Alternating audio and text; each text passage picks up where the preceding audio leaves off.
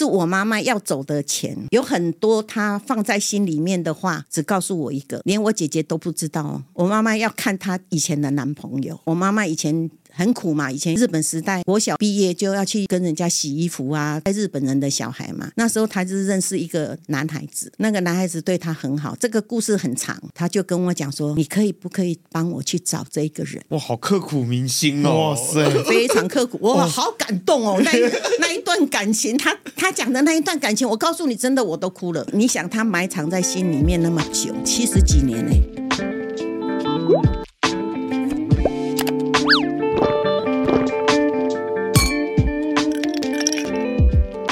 本节目由 ZOS 赞助播出，ZOS 软胖护不分长短，一四九九。人生不如意，十之八九。如果有事，来喝杯酒。那欢迎来到人生小酒馆。那今天喝什么呢？今天我们来喝兔兔酒推出的宫殿琴酒。那我们就先来干杯，Cheers，Cheers。欢迎来到人生小酒馆。那这个单元最主要在分享一些有感触的人事物的故事。我是你的人生好伙伴，我是小欧。Hello，我是 King。我们总算邀请到大家观众们敲碗已久那个一次打八个的妈妈 来了。来跟着妈妈，我们的 King 妈跟我们的观众打个招呼一下。嗨，大家好，叫我陈妈妈也可以，叫我张丽英也可以。一类，我妈英文名字叫一类。一类，好帅啊！一类姐都 OK，都 OK。那我还是叫一类姐好。对，以任姐小时候经历，嗯，是跟我们现在年轻小朋友是不一样，不一样的，对，无法想象的。可以帮我们稍微介绍一下，说你小时候的那个精彩的故事吗？大概目前来讲的话，最早最早的记忆，大概就是四岁五岁的时候，我们家是一家中药房，我的爷爷就是中医师，传下来就是我爸爸最辉煌啦。我们家很辉煌的时候，不晓得你们有没有听过修粥收租？这个也是我是从长辈的。的地方听来的，就是我们家收租可以收一个礼拜，一个人出去收一个礼拜以后才回来的。为什么要收的很久？因为他一面收一面玩，玩到最后回来这样子。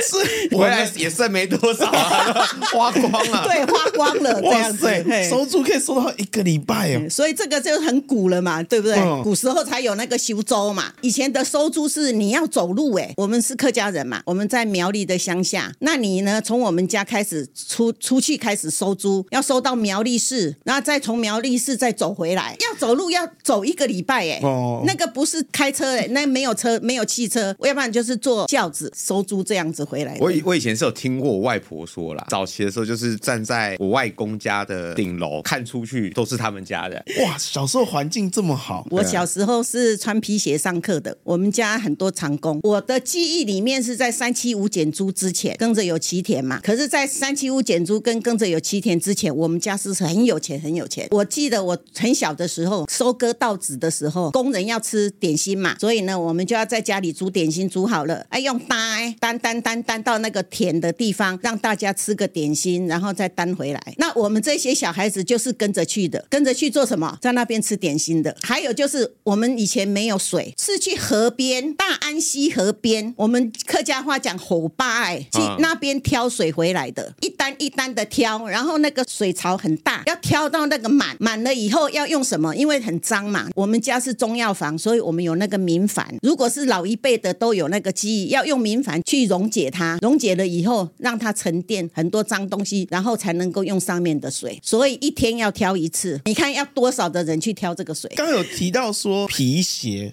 上课，什么意思是穿皮鞋上课？我们以前小时候乡下人都很穷，都是打赤脚的。我们那个乡镇里面只有我们家是穿皮鞋的。望族啦，望族啦，你们都想象不到哦。我们小学，我同学是这样子，鞋子披在这个肩膀上，然后呢走到校门口之前，赶快穿鞋子进去学校的，而且穿的鞋子一定是大好几号。你买的第一双鞋子一定要穿到六年级毕业。那我们家的小孩子就是穿皮鞋。妈妈每年的过年的时候，我们就是带着去台中。以前有什么好姐妹啊、好兄弟啊、小朋友皮鞋店。我们就是去买皮鞋，然后买好了皮鞋，办了年货，然后回去乡下。然后我们是留长头发的，我们是穿洋装的。我是没带照片来哦，要不然给你看那个照片，真的就是这样哦。所以我们家是乡下地区区是很有钱的。我曾经听我的姐姐啦，老一辈的姐姐啦，他们在讲，是我爸爸在日本时代的时候，台湾人是没有肉可以吃，都要贡献给日本人。但是我爸爸每天都有肉可以吃，因为山上的人偷杀猪、偷宰鸡，我爸爸也知道门路，他会叫人家去买，要有钱买啊。因因为我记得我小时候，我爸爸说他没有吃过肉，然后他就说他只有过年的时候，嗯，会有一个鸡腿，然后要三个兄弟大家分。你不能够想象，我们家是有天井的，我们家的那个竹竿呐，吊香肠、吊腊肉、吊鸡鸭，我们家是这样好几层的。我们杀鸡杀杀鸭就是这样子杀不完的。为什么要要这样子？很多人说啊，你们家吃得完吗？是我爸爸过年过节，我们有那个长工要回去，发了个红包，对不对？要回家过年，所以要有个鸡，要个鸭，要个猪肉给他们带回去过年。我们很早。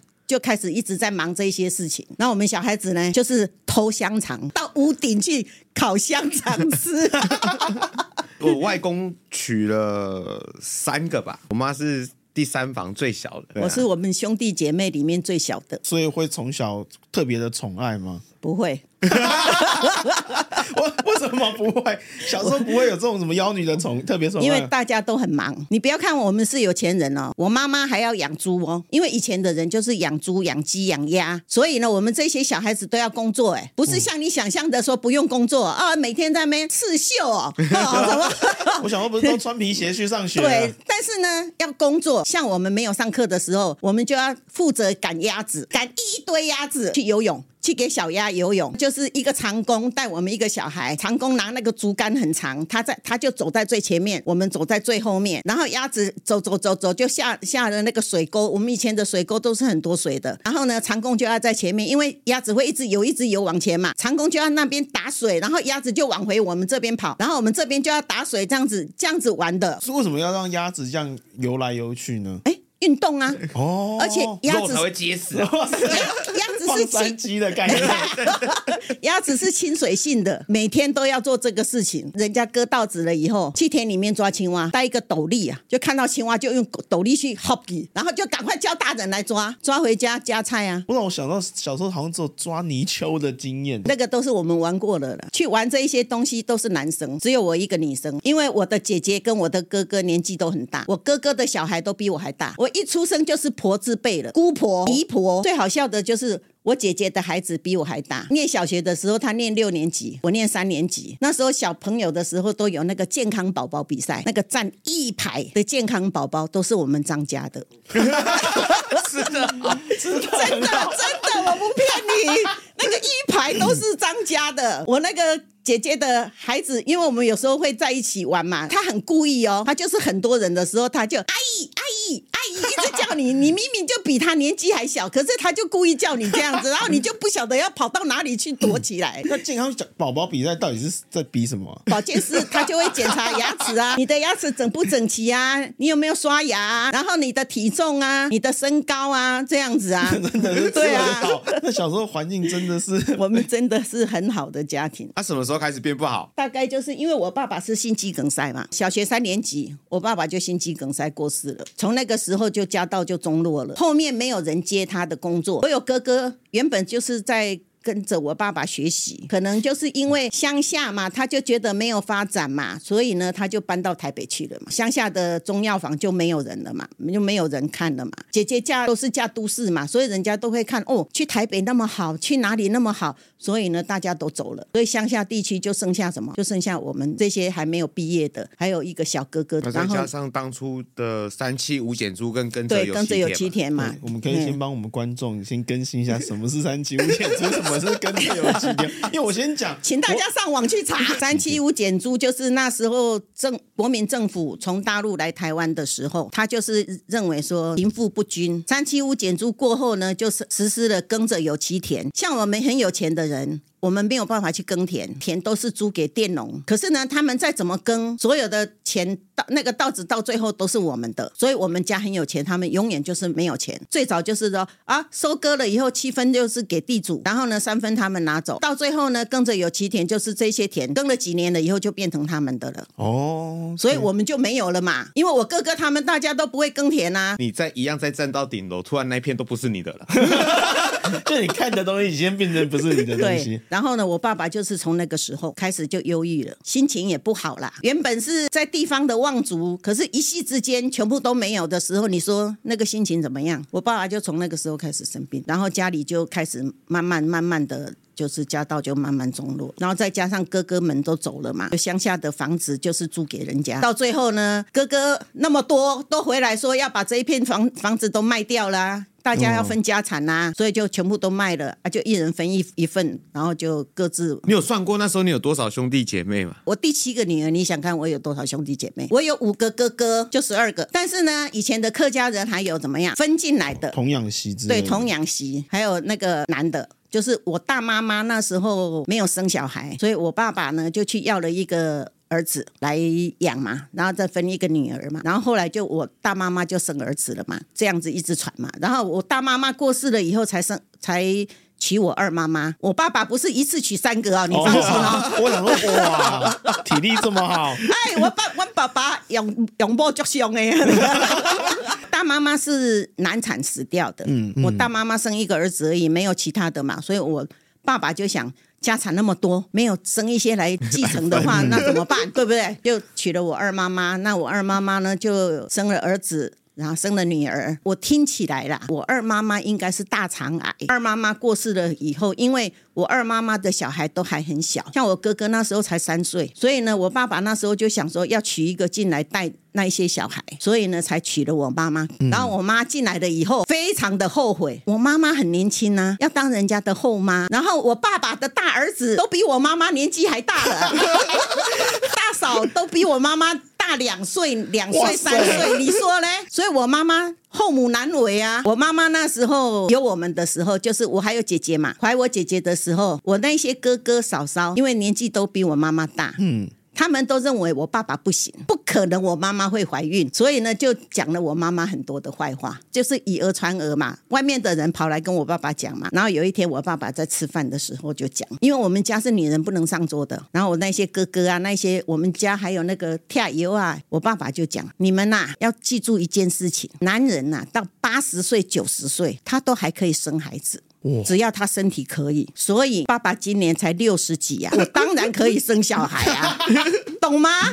哇塞，有所以我所有的哥哥都不敢讲话了。他用行动来证明了，他用行动来证明说我还可以啊。对啊，哎、欸，那之后嘞，外公走掉了之后，因为以前的女人是女生是不能够分财产的，但是我们有分，因为为什么？我的哥哥姐姐都成年了，都结婚了。而且他们都有小孩了，只剩下我小学而已。然后我上去的姐姐才念念初中。那我妈妈讲的意思是说，你们都是成年的，你们都会赚钱的。剩下这两个，我跟我姐姐两个都不会赚钱，你不分给他们，那你叫我一个女人家，我要怎么养这两个？那你们是不是应该来养？那到最后那个房子要卖很久。一直讲不下来，就是我那些哥哥坚持一定不能分呐、啊。后来是请我们家的，应该是我伯父的孩子，嗯，以前是当那个苗栗县的县长，做一个公道的那个协调会，协调会。所以呢，我跟我姐姐跟我妈妈都跟男孩子一样分那么多，我其他的姐姐就意思意思。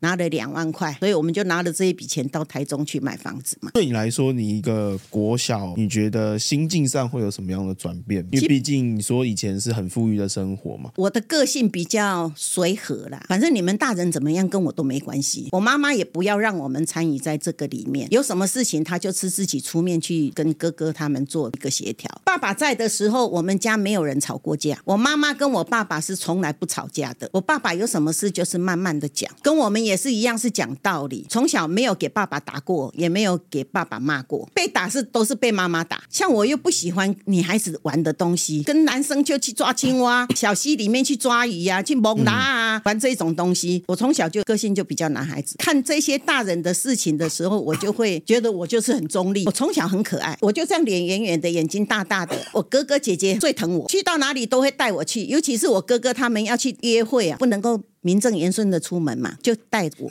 然后把我放在那个脚踏车的上面，后骑着脚踏车带我去约会、看电影啊，做什么？挡箭牌啦！哇塞，好聪明哦！以前就有这种招式。对啊，对啊，就是这样子啊。所以我哥哥姐姐都很疼我啊。像我姐姐他们嫁出去的回娘家，我一定有礼物。我上去那个姐姐没有哦，我妈妈就会不高兴，她觉得我胳背往外弯。这个就是一个大家庭里面的一个很大的一个问题嘛。其实我跟很多朋友在聊起我们家的时候，人家就跟我讲说：“你好可惜哦，你不会写文章。你要是会编剧，你们家是一个非常好的一个剧本。”苗栗大宅门，对，没有大宅门呐、啊。他从兴盛到衰败一系列的这个，实在是台湾的写照。在我爸爸过来了以后。我们家里的人对说外省人吧，观念就是觉得不好。我的阿嬷他就讲过，他说我是清朝的时候被统治过，然后日本人来，我又被日本人统治过，再来就是国民党来的时候，我被国民党统治。他说如果这个三个让我选择的话，我宁愿让日本人管，我都不要让国民党管，因为他弟弟是二二八的受难者，被枪杀在罗东市场的旁边。我爷爷的时候也是，因为我们家在那个新竹有一个山，他就说以前不止一座山。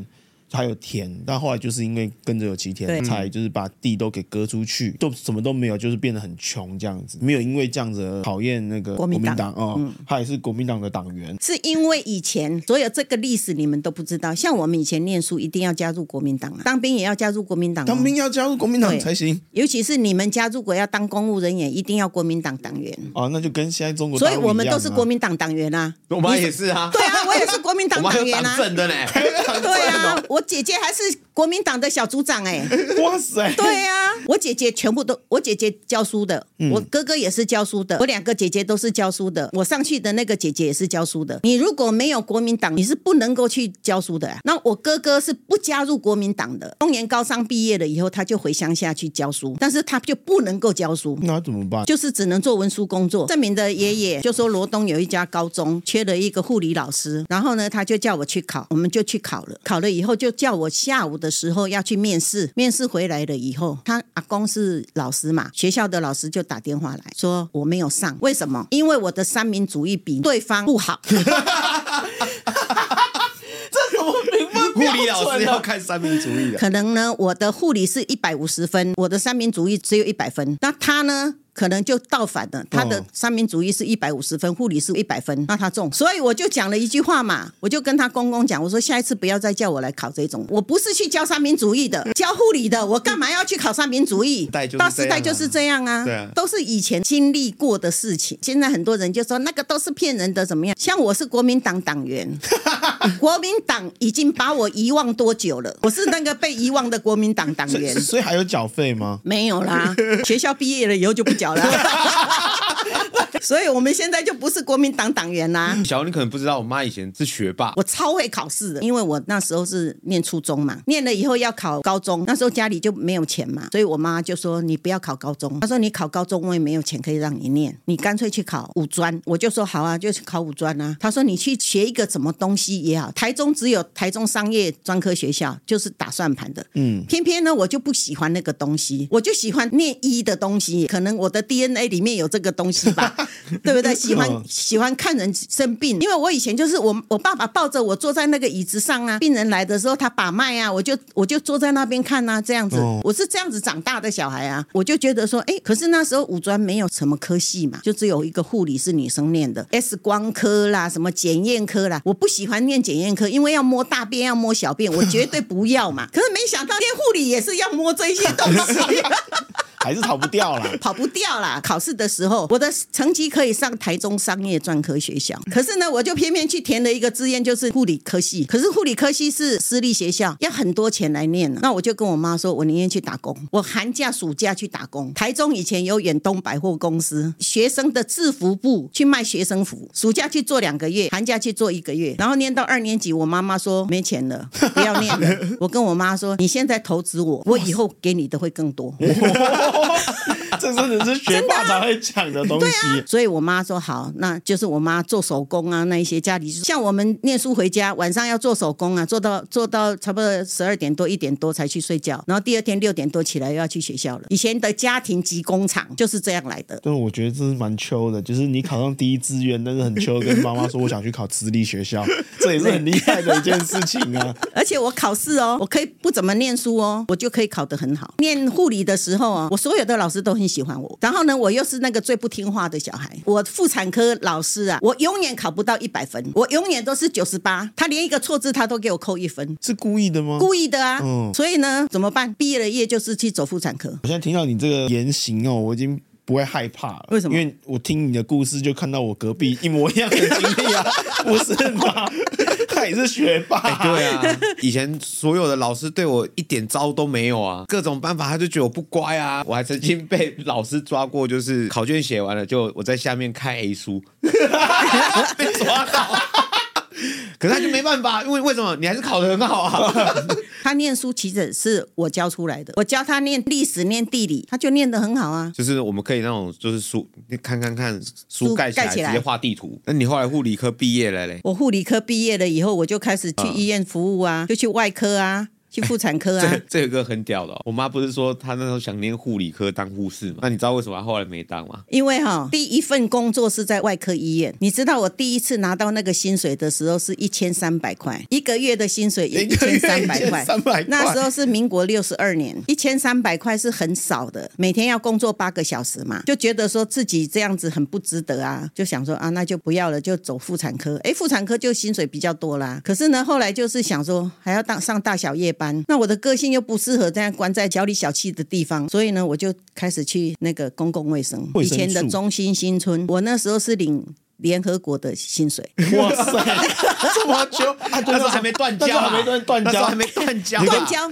断交了，断交了，断交了。但是还有一笔。联合国的钱在台湾，然后是联合国帮助台湾去做公共卫生，就是我们要下乡到处去教人家怎么样节育啊，去结扎啊，你要怎么吃避孕药啊，要怎么用保险套啊，这样子。然后呢，要去看你的环境，有的家里小孩子长到大连一根牙刷都没有啊，所以我们就要去教他们怎么样用牙刷啊，这个都是属于公共卫生的方式嘛。我们还有住的地方是我们睡在上面，租在下面。现在的万。软猪脚的地方，听通。听妈讲了一个很秋的一件事情，她觉得薪水少。对啊，薪水少啊，这个、我的价值只有一千三百块吗？我刚刚听到，感觉是年轻人在跟我讲话。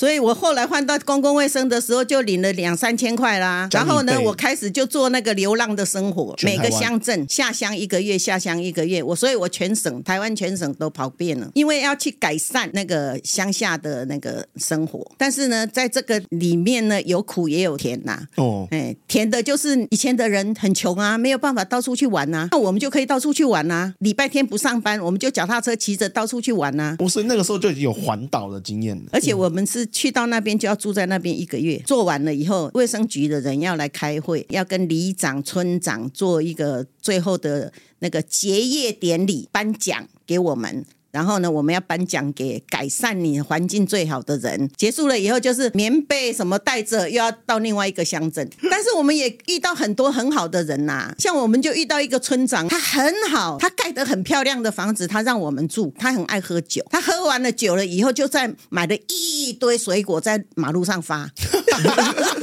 就过路的人就发水果，就发水果。我我觉得台湾有一个断层啊，我觉得断层应该就到我跟 King 的这个年代。小时候我记得还有那个巴士站，还有一个巴士中心，然后那时候会卖一些小东西，对，什么吉亚币一支一块钱之类的。嗯、所以那时候是有车长小姐，那时候还有印象。现在叫做转运站了。哦，现在就是转运站。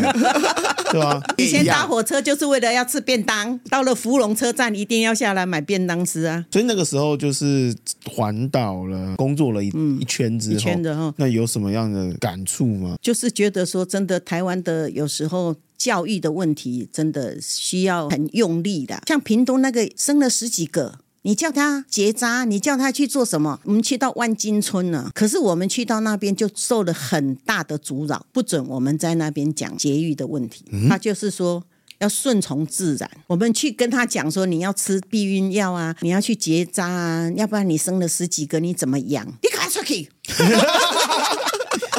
新蜈蚣，你们这些都是恶魔，就这样子啊。但是就是觉得很可怜呐、爸爸一个人要去做工，要养那么多小孩，但是就是在这里面的苦苦中作乐啦。因为我可能就是从小就比较会讲话，而且我比较有领导的能力，因为我从小就是班长，班长就是一定要发号施令嘛。从小呢，我也练得很会演讲，所以我那时候在卫生处的时候，几乎就是下乡，每次要做 presentation 的时候，都是我上台，然后我也是被骂最多的，被轰下台最多的，教人家用保险套，这个是笑话，可是是实实实际的，用一个大拇指嘛，然后呢就把保险套套上去，教他怎么套嘛。我们都没有结婚嘛，那会不会他们之后都只套大拇指？哎，对。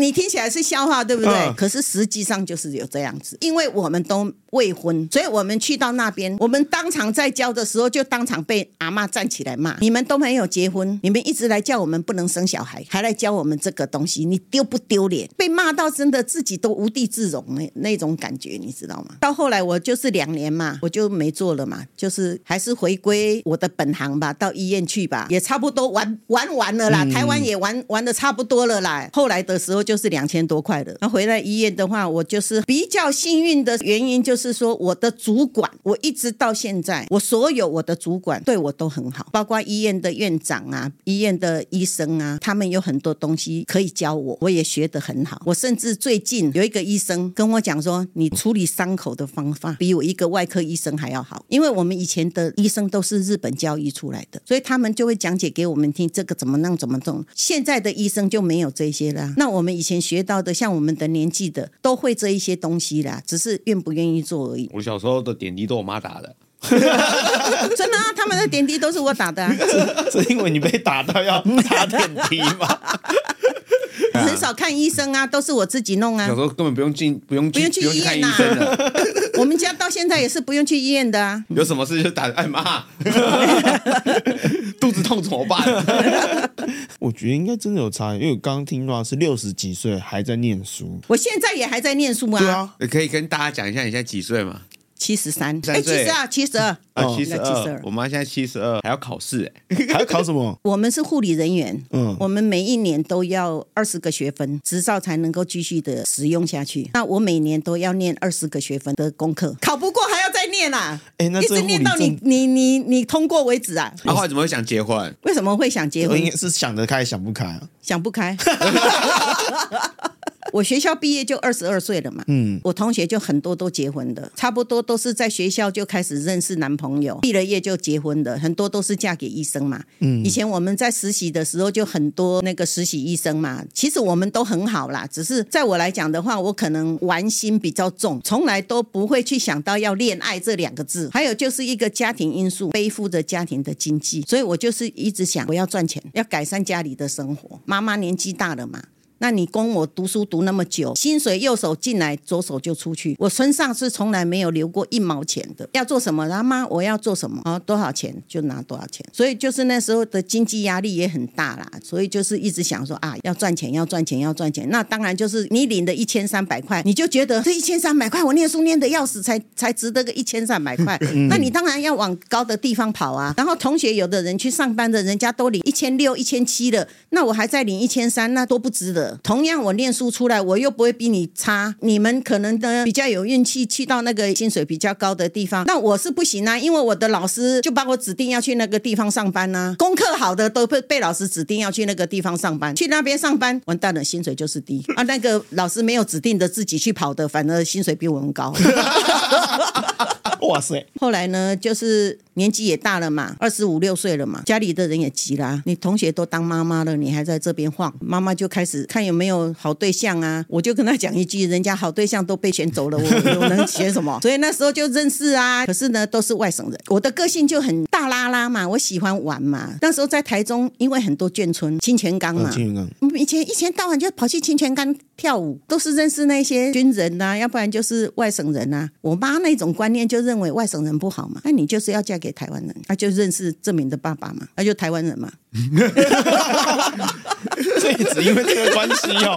那个时候是有一点赌气嫁出去的啦，因为喜欢的我妈都说不行。但你现在认识一个台湾人，我就跟我妈说，那你认识这个台湾人，你再说不好，那我也没办法了。然后好吧，就就就这样子嫁了吧。有一点也是想逃离那个家的啦。你说我是不是最被家里人疼爱的？我可以跟你讲哈，我妈妈要过世前最后悔的一句话就是说，她从小不疼我。那时候她在交代后事的时候，都交代好好了以后，她就讲了一句话，她说这一辈子没有想到，他最后还是要我照顾。说我从小他就是最不疼我。然后我舅舅就讲了一句话。他说：“你现在才知道，你最不疼的就是这一个。结果呢，到最后就是他照顾你，五六年都是他在照顾你。那你你还说他最不好？当下我这都放下了啦。以前我就不在意了，我更何况到妈妈最后的时候，所以我就跟我舅舅讲，不要再讲这一些事情了。我很欣慰的一件事啊，是我妈妈要走的钱，有很多她放在心里面的话，只告诉我一个，连我姐姐都不知道哦。我妈妈要看她以前的男朋友，我妈妈以前。”